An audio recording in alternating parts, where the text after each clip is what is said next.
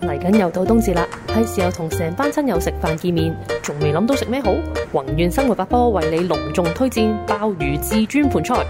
由米芝蓮廚師監製，百分百香港製造，有齊鮑魚、海參、花膠呢啲名貴食材，保證食完之後翻唔到轉頭啊！十二人盤菜原價二六八八，而家限量優惠價二零八八，六人盤菜都只係一三八八就有交易啦，十七號就截單啦，快啲打嚟四六一四零六七一訂翻盤啦，訂晒就冇噶啦！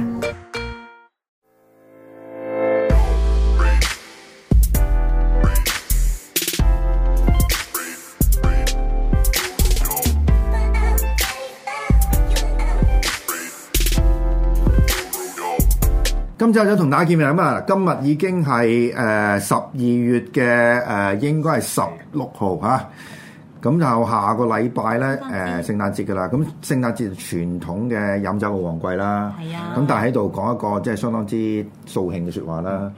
誒、香港遲啲可能唔準過聖誕嘅。因為聖誕節係鬼佬節日啊， 誒嗱，唔係嘅，呢啲嘢好容易就改一改個名㗎啦。佛誕呢兩時同撞唔知咩誕嘅啦，係差啊唔，多係啫啊。，咁唔可以當佛誕㗎嘛，大佬 係。自己你睇再有啲咩？咁但係但係唔緊要嘅，誒係咩節都好，咁總之大家咪出嚟誒誒 happy 下咯，飲下酒咯啊聖。誕節以前都係唔係本身唔係天主教節日嚟㗎啦。係啊係啊，原本都唔係噶嘛。嗱唔緊要嘅，嗱總之一樣嘢咧，就逢親到年尾咧就要做誒回顧啊，回顧或者或者選舉係咪啊？派成績表咁拍啦，成一表啦。咁嗱，今年咧就誒係 CNN 啊啦，或者其他嘅呢啲誒，即係類似飲食男女嘅嘅平台咧，都做咗一啲嘅誒誒選舉嘅。嗯。咁其中一樣，我諗香港亦都值得誒、呃即係自豪啦。就而家選咗二零二一年嘅世界全球啊最佳嘅酒吧咧，誒、香港上榜喎、係有三間嘅 top 五十嘅，我哋統稱叫 Top Fifty 嘅，我哋我哋呢一行唔知點解好興用 Top 嗰個 number 嚟報做嗰個獎項嘅名。譬如以前香港有調酒師就 Top 廿五啦，我哋叫做，跟住然後呢個世界就我哋統稱叫做咁叫 Top Fifty 嘅，因為就以前就會 announce 五十間全世界最 top 嘅酒吧，跟香港何止上榜啊，前十名啊我哋咯。係啊，係嗱啊咁但係我首先問咗阿 Cat 同埋阿阿 Wallace 誒一個問題先。嗯嗱嗰個根據佢呢個排名咧，就倫敦佔咗兩間，咁嗯係咪好似似乎係咪英文嘅媒體對對倫敦有少少偏愛咧？即係係有少少誒做馬咧？都唔係，特別喺 City of London 入邊嗰啲酒吧真係神級啦。譬如誒、呃、嚴格嚟講，你成個如果你個歐洲咁嗰個國家嘅一個普通年輕人想做 bartender，你個理想目標就係去 City of London 入邊做，都可以話基本上係你個目標嚟嘅。咁所以佢入邊啲 bar top 就自然係當然一個好合梗理、㗎啦好合理嘅事。所以香港啲 bar 點解咁 top 咧？其實因為好多人咧。其實係英國帶落嚟嘅。係啊，或者做完 City of London 要做做到經理位啊，咁但係始終都辛苦，嗰邊做好辛苦，好黐線嗰啲人飲酒廿四小時嘅，真係啊！我我 friend 試過去嗰度連翻廿三個鐘頭工啊，廿三個鐘頭就係即刻叫有客先翻廿三個鐘頭噶嘛，你咪諗。有客 係 啦，咁所以咧誒，所以真係辛苦。咁你上到啲某啲叫神台位，可能做到啲大佬位啊，嗯咁自然你就會想情願做開荒牛，可能嚟香港開分店啦，嗯或者有人直接請你，因為你翻過某一啲出名嘅酒吧，就直接請你過嚟做大佬啦。咁所以香港好多唔同嘅檔啦，都係有一啲誒嗰邊嘅氣風誒嗰啲氣質啊帶咗過嚟嘅，所以香港啲檔都的而且確唔差噶，我哋嗰啲。嗯嗱，頭先阿 Cat 提到嗰度咧，大家要小心聽下，因為佢講係 City of London 啦、咁啊喺神秘之夜已經分呢個倫敦同埋 City of London 係兩回事嚟嘅。倫敦係好大，City of London 咧就係自喺治國。中間中唔係嗰個係真係自治真國嚟係自治國，嘅，自真己係銀行、自自治國，己真真係真政係嘅府。，係啊，係啊，佢佢唔係好大嘅，但係咧就誒嗰度我諗相信係全球其中一個金融嘅，係啊。甚至係呢個所謂。誒 deep state 啦，即係呢個係打仗炸彈深層深 層政府嘅誒、地方嚟啦。咁但係呢個就超出咗今次歐洲嘅範圍啊啦。好啦，咁另外一樣嘢我哋好開心嘅就係咧，誒香港嘅酒吧係贏過新加坡啊！係啊，我哋咪誒呢個都嗯長期嘅事實嚟嘅，其實 anyway 咁唔係因為唔係呢、咁呢個個我哋要 elaborate 下嘅，就因為係咧點解點解到今時今日我哋仲可以贏新加坡咧？即係咁多樣嘢。新加坡啲人唔好 玩啊，簡單啲，完新加坡人唔好玩，就算過得去簡單，新加坡啲鬼佬都正經啲，懶正經啲，唔好玩咯，你酒吧就要好玩啊嘛，冇咁分咯啲人係啊，唔好玩，真係唔好玩，又冇冬天，又天氣又 熱。係啊，佢哋都即係其實好多去新加坡做嘢人都都投訴呢樣嘢。新加坡因為冇冬天咧，咁佢哋覺得就係一個好即係唔值得留戀嘅地方嚟嘅。同埋本身個城市嘅風氣咧，即係娛樂，我諗相對你本身一個比較乖嘅人咧，你先會中意去新加坡。咁你記得比較乖嘅人比較多嘅地方，就算你去酒吧都唔好做咩玩，去酒 吧啫？真係唔好玩，真係唔好玩。去攞好多去啲今年係咪酒店度攞新加坡？咁啊，即係梗係幫哦，你，即係梗咁唔係幫係你咁。都好啲。 Aki 嗰度，係啊，係啊，好啊嗱，咁最核心問題咧就係作為一個飲酒嘅人啦，或者唔係唔係經常飲酒嘅人啦，譬如話我哋去呢啲即係全世界最最好嘅酒吧，二零二一年嘅，我哋應該期望啲咩嘢呢？期望一個好好嘅 experience 嗱，呢個嘢唔係廢嘅，即係就好 experience 意思即係點就唔係淨係佢杯嘢好飲啦，唔係淨係因為佢出名啦，係成個套餐嗯 experience 係你行入門口嗰刻開始啦，去到無論就算要逼你用搓手機行部機都靚啲啦，或者佢邀請得你開心啲啦，你坐低張凳又舒服啲啦，個位係會適合你。譬如我一個人去，佢唔會俾我坐喺兩張大台中間飛巴啦啦，可能佢會知道我係一個比較中意提位 book 位嘅時候，佢會問下你啦。咁你已經俾個適合嘅位你坐，跟住之後你去到坐低嗰、個、誒 atmosphere 嗰個氣或氣氛啦，啊譬如誒聞到佢點嘅香薰啦，佢燈光喺嗰個時日嗰嗰一刻嗰個時間適唔適合啦，佢俾你個 menu 唔會太大唔會太細啦。當你要幫手嘅時候，佢會介紹得比較 appropriate 啦，佢過嚟 approach 你嘅，無論係 bartender 定係一個誒、waiter waitress 又好啦。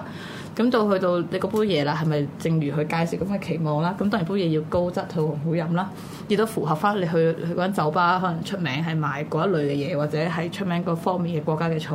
咁都符合翻佢哋去到嘅 expectation 啦。呢個叫一個好嘅 experience 啊。嗯，咁啊 Wallace 誒、譬如話我哋去一間即係叫做最好嘅酒吧啦，咁係咪即係入邊應該有好多唔同嘅酒類俾我哋選擇嘅？會揀有一杯一定係你啱嘅酒，係。係介紹到一杯你啱嘅酒嗯俾係你。嗯唔會有人唔啱啊啦，係係係嗯啦。咁其實我啱啱講嗰堆嘢咧，好多酒店檔都做到嘅，我相信。咁但係啱啱正如我問啦，好多反而攞獎嘅未必係酒店入邊嘅歐力係。咁呢個就係往往係你往往呢嗰啲係基本啦簡單啲，但係到有啲咩佢哋有別於一般酒店，譬如 lobby lounge show 好啦，佢都講到我俾你啱啱講嗰堆嘢㗎。咁點解個 lobby lounge 攞唔到獎，而呢一堆酒吧攞到獎咧？咁正正就係其實攞獎嗰個唔好唔係前面嗰個 critical 嗰個最緊要嗰個原因，咁就可以我哋數榜嘅時候講下究竟除咗佢做到啱啱講嗰一堆嘢之外，佢做啲咩 on top，令到佢攞到排名咧，就係、我哋要睇嘅嘢啦。係啦，咁誒、你可唔可以歸納係邊幾個因素咧？歸納係誒、我諗係特特色啦，同埋潮流都係好緊要 trend 啦。始終你每一年選一次，咁唔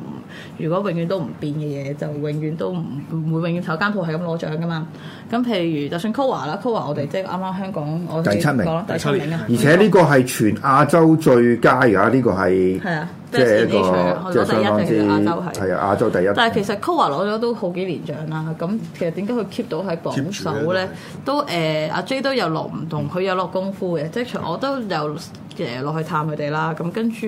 佢一開始咧，佢都好 educate，佢會陪啲客一齊長大。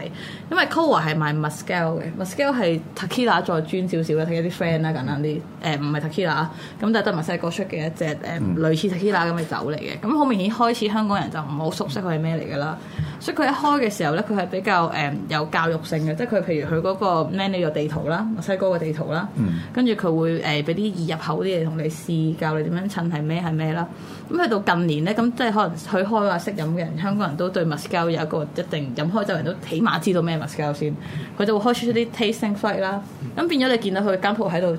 進誒不停不斷進步緊進步緊，同埋啲客一係進步，我覺得呢樣最緊要，所以我覺得呢個都係佢可以 keep 住喺個 top 嘅原因嚟嘅。嗯，咁誒大家即係知道名啊，可能要慕名而至啦。 C O A 啊，嗯係喺九如坊嗰邊係咪算九如係坊？啊上環嗰上邊環九如坊嗰係邊啊，咁而且一樣嘢就係香港咧係唔止一間嘅，係啦，香港係 Top 有50三有三三間有三間嘅。冇錯，咁即係即係證明一個咁細嘅城市咧，就我哋飲酒嗰個文化其實都唔唔唔係太差嘅，係咪啊？都多香港都其實係多元，即使經過上年一役都好啦。誒、的而且確好多大檔係誒唔見咗嘅，咁但係誒、有啲。長期霸住啲頭位嗰啲大檔唔見咗，又唔未必係一件唔好嘅事嚟係嘅。咁但係咁誒，因為反而見到啲大檔咧，你雖然可能見到佢唔見咗，但係佢背後嗰啲人咧仲喺度嘅。嗯嚇咁就係佢最緊要攞喺大家新抱啦，仲有啲新嘅創作啦。咁誒冇話好唔好嘅事係咯，有啲嘢會變嘅啦，總會。咁起碼變完之後，我哋仲留喺榜上有名 啦。係啊，總之我哋有人飲酒啦，就咁簡單啦。不過另外有兩點咧，好即係都好有趣嘅。其一咧就係、中東同埋非洲最佳嘅酒吧，咁 中東最佳酒吧呢個我就覺得杜拜咯，杜拜啊，杜拜 不好嬲都諷多刺，呢個嘅。好諷刺喂！大佬嗰度唔准飲酒嘅咩啊？杜拜知唔知 香港好年年都好多人去杜拜做嘢，但係做係啊難難頂過 Six of London 我講真嘅。嗰度係軍訓嚟知嘅，唔知咩叫 嗱？有一樣嘢叫唔可以遲到，係唔可以，係唔係唔可唔可以射以。波咁遲咗點算啊？冇冇冇冇得 遲係唔可以遲到啊！冇得算唔可以就係唔可以咯，即啊係咁樣咯，你明唔明？ 俾人黐遣線返翻嚟咁滯嘅啫。我我我未見過人捱得三年，我諗喺嗰邊有係啊冇我哋好似冇啊。反而杜拜完咗嚟香港嘅好多，多 啊，好多好多咁哦但係佢哋有有酒吧上榜啊嘛，係咪？一定有佢哋多，但佢哋多檔嘅都佢嗱，哋。啊另外一個咧，我相信你兩位都要解釋嘅，就係、東京竟然咁差，係即係第十八先至見到一間即係東京嘅酒吧，咁就照計日本唔應該咁中咁間啲人唔勁，啲檔又又冇問翻你日本專家。其實如果係咁，我覺得誒好、大機會咧係關於個誒、呃 pandemic 嘅關係，疫情啊嘛疫情嘅關係係啊，因為誒、呃以前嚟講佢誒尤其是啦，最特別就係其實你有個好熟嘅名，大家係消失咗嘅。今年笑死！係百蟹快，咯，白蟹塊我就係啊啊係屋企有講錯，係因白為蟹塊係好出名其嘅。實本身好出名嘅，但係出名係咩咧？因為誒、呃其實以前嚟講咧誒喺東京酒吧，大家都有一個銀座酒吧啦，有一個語言嘅隔膜嘅。咁但係其實係你講係即係唔識溝日通啦，唔識日識文啦，就當然同埋唔識規矩其實啦。日文香港識日文人好多，但係唔識規矩 啊啦，唉最大鑊呢樣嘢係啊係同埋但啊識講英文嘅日本人又唔係好多啦，識講英文日唔本係人你好唔好多，預唔好唔好唔好預期日本人講英文啊 啦，因唔好為 expect 因為嚇啊喂，但係頭先你講嗰個即係禮儀方面，我覺得你可以提少係少啊，因為我最近做另一個節目，我哋都講到飲清酒嗰個禮儀。係誒、你可唔可以講少少日本巴嗰啲禮儀係，即係同我哋嘅嗯誒諗法有咩唔同？係嗱，其實你都知啦，啊如果去酒吧嘅時候，通常你都係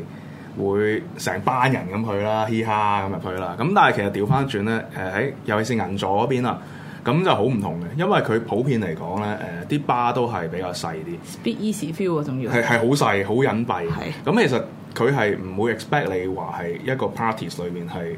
誒咁多人，因為好好多時有時啲吧係 even 係一張吧台嘅。嗯，你可能佢有時啲吧係會誒、呃 maximum 俾你一個 parties 係誒呃三到四個人、o v e r 四個人就唔照顧，因為咁佢你如唔果驚香港啲唔係叫包場限。聚哦令？係啦，咁唔驚限聚令啦，OK，講笑呢個。咁同埋佢哋誒呃會有好多啲誒、呃其實都係啲常識嚟嘅啫。即係其實嗱，你知啦，去到巴嗰陣時，好多人都誒、呃、會好好奇啲 equipment 啊各樣嘢。冇掂嗰咁啲會嘢搞啊佢啦，啲嘢你一搞佢呢啲咧，其實就啲日本 bartender 咧就會爆炸嘅。香港都會啦。其實香港有試下食嗰啲間地咁上但尖雞手指係但係飲開酒啊就好難包嘅呢啲嘢，因為酒飲完之後就每個人有唔同嘅佢又唔反應啦反應㗎嘛。。咁但係同埋誒，其實日本佢誒、呃、飲酒個文化都係會同我哋嘅玩法係有啊，少少同唔全世同，界都唔同。係啊會有少少佢唔同嘅哋好奇因怪為。佢哋佢哋其實會係誒、呃如果去親例如喺銀座啊、六本木嗰啲高級嘅巴裏邊，其實佢唔係話 expect，即係有啲人會放鬆啦，但唔會 expect 係去誒、呃、嘻哈哈咁樣。嘻哈你去歌舞伎町嗰類嗰啲，即係見到啲係啊就嗰啲啊坐晒喺地下食埋飯，食飯先嘻哈哈嘅應該咁樣係講。嗰啲伊薩卡係啦，係啦係啦，就唔會去飲酒嘻哈哈嘅應該咁樣係啊講。因為以會好少少前以前都係嘅喺香港，我哋都有日本巴嘅。咁之後香港有啲誒媒體啦，咁又報間日本巴。咁之後咧就竟然係寫出嚟咧，話佢係一間伊莎卡亞咧。之後個老細咧就扯火去丙佢哋伊斯卡啊係咪呃誒居酒屋係啊，因為係其實好多人都分唔開誒，真係啊其實好易分啫。嘛，就幾難。係所以我哋行到去圖書館咁解去釋酒多吧啲咯係。圖書館咁樣。認真真係係咪？即係其實好易分，真係好易分嘅。你就算調翻轉頭，有時我去啊啊 Alexa 嗰度嗯咧，佢佢成日啲架仔嗰啲誒賣咖喱，佢嗰啲 佢哋嗰啲熟客 friend 咧，調翻轉頭佢嗰幾三四個架佬嘈咧，就我啤翻佢哋轉頭嘅。佢哋有識性嘅，間要好得意啊。係啊 OK 嘅，嗯所以有 係咯 merch 賣啲香港咁香港人嚟嘅，同埋一樣嘢好得意嘅，日本巴咧係誒有一樣叫做誒 cover charge 嘅嘢嘅。啊係嗯即係即係咩咧？咁其實誒佢、正常 Minimum minimum order 啦，咁 cover charge。咁其實去日本巴會點咧？其實就係入到嚟啦，咁其實有人招呼你，咁然之後就招呼你坐低。其實咧就最忌一樣嘢咧，就係一入到去咧，乜都唔理啊，直接即即就坐喺直度，接坐喺度，係啊，等大位啊其實就要大位嘅，OK。啊因為佢你 book 位，你唔係淨係 book 咗幾多個位俾你，你 book 咗嗰張嗰個位俾你，係你坐 exactly 嗰個嗰個啊位啫，你唔可以坐隔離嗰個位。你要想你可以問，但係多數都唔得係噶啦嗯啊。咁其實佢哋就誒、一嚟到其實會好老土咁樣俾個 o s h i b o d y 咁其實嗯就即係俾個毛巾你啦。咁其實點解會有個 cover charge 呢樣嘢咧？咁其實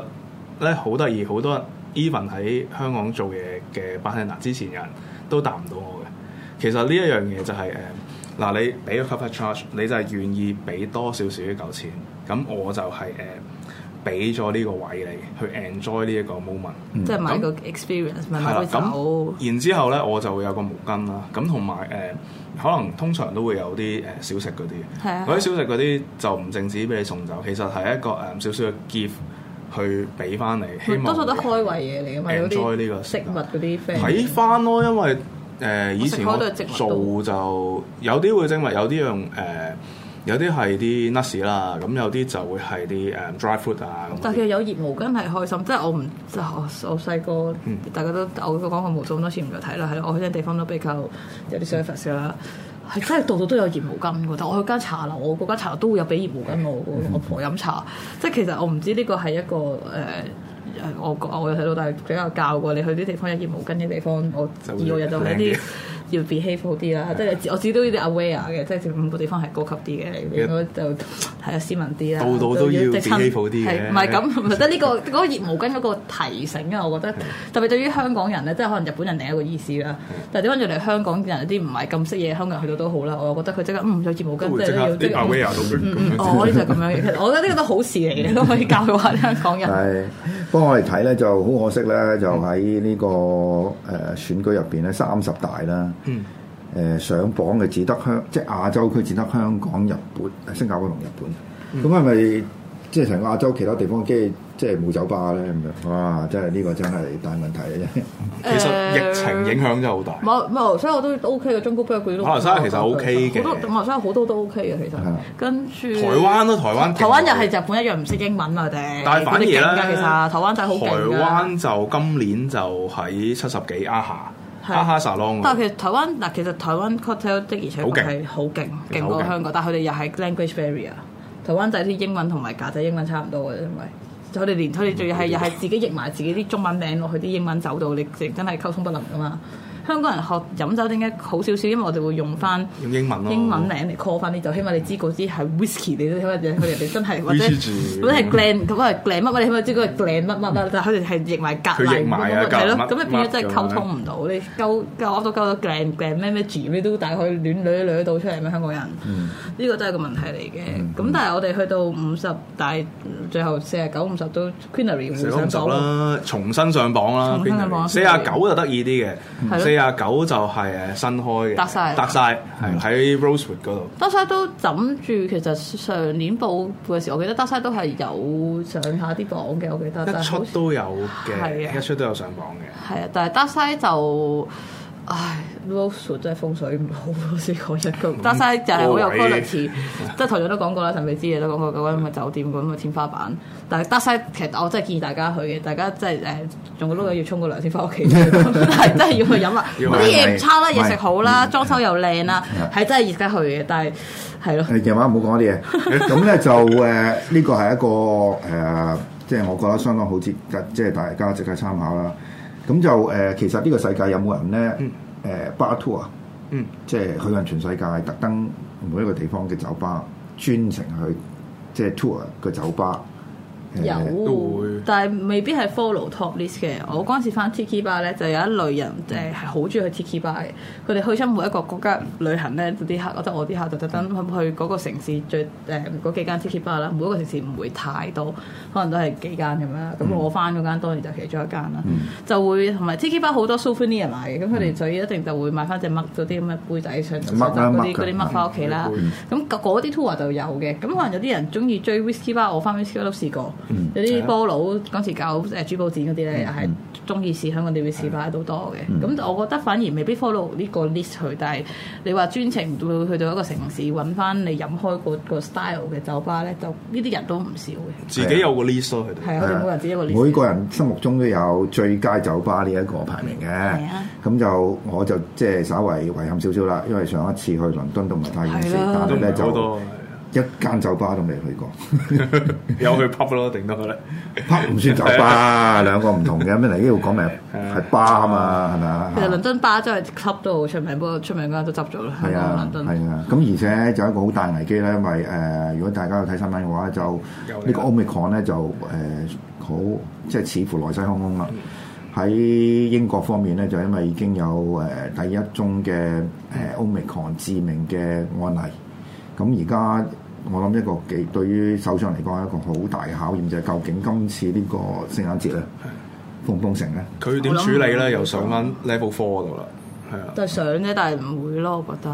真係啊暴動啦！如果如果今次落單就不過你即係啱啱啱啱上個禮拜節目先講完話，佢自己嗰個新聞主任先俾人督到自己搞聖誕 喂，起碼你要俾人搞屋企聖誕 party 咯，你唔可以咁樣再空到落買埋嗰個咯。就好好無聊嘅事嚟嘅我知但係但係得舊年嘅事，舊年嘅事今年爆出嚟你今年攞翻出嚟其實講係， 我覺得英國佬真係好醒咯，所以咪佢好明顯特登而家攞出嚟，你唔鬧我而家報台咁，你而家先爆，等到今年臨過聖誕，你唔係諗住而家封鳩我聖誕節啦嗯係啊，幾醒英國佬。冇嘅，我我相信喺歐洲咧，佢如果封城咧係一個相當之大嘅政治挑戰。譬如譬如話譬如我哋見到喺維也納其啦，實我，但係我想講 Austria，我有啲個人分享，因為我曾經有個 Austria 嘅閃卡，anyway，咁樣咧就我同佢傾開偈啦。一嚟其實嗰度好大風雪，呢幾日落好勁雪，我唔知啲人咁勁可以出嚟示威，好凍佢哋。但唔係係呢個係證明即係件事好嚴重咯， 好嚴即重係咯咁大風雪啲人都出嚟都要玩出嚟嗱，佢 係一個大學教授嚟，佢有啲單攤，即係嗰啲唔係誒市中心，佢都但係都維也納嘅。誒、佢又話其實除咗禮拜日示威嗰下之外咧，閒日咧你個電話擺喺屋企冇人理你嘅，即係即係要攞擺低電話咯。但係就佢落落單咗噶嘛，佢哋其實，但係如果即係冇人捉或者其他人行咧，佢係唔會捉你嘅，除非佢見到你個電話同你個人一齊行咗出街。咁、嗯所以又未去到咁 worst 到真係 fully 落單，即係執法方面又唔係嚴到。唔係，我哋要解釋應該佢就唔係嗰個實際上維也納嗰個唔係抗議嗰個落單，係抗議要打疫苗。係啊。即係你一定要打咗疫苗，你先至可以進入某啲場即係場所。但係其實 suppose Aus- Austria 係全城 lock down 咗噶嘛，但係其實佢哋都唔係話唔係好行嘅，即係得個講字嘅，行立即係點樣點樣講執行唔到嘅法例就唔係法例啦。係啊，所以咁但係咧就誒、呃我哋最容易一樣嘢講咁酒咁多酒吧，我哋要飲酒噶嘛。係啊，咁我哋今日有咩酒啊？聖誕節你估下大家過去飲咩聖誕酒節佢？翻就咁聖誕嘅話嚟話你知，大家估下。好，咁我哋下一節再翻嚟啊。好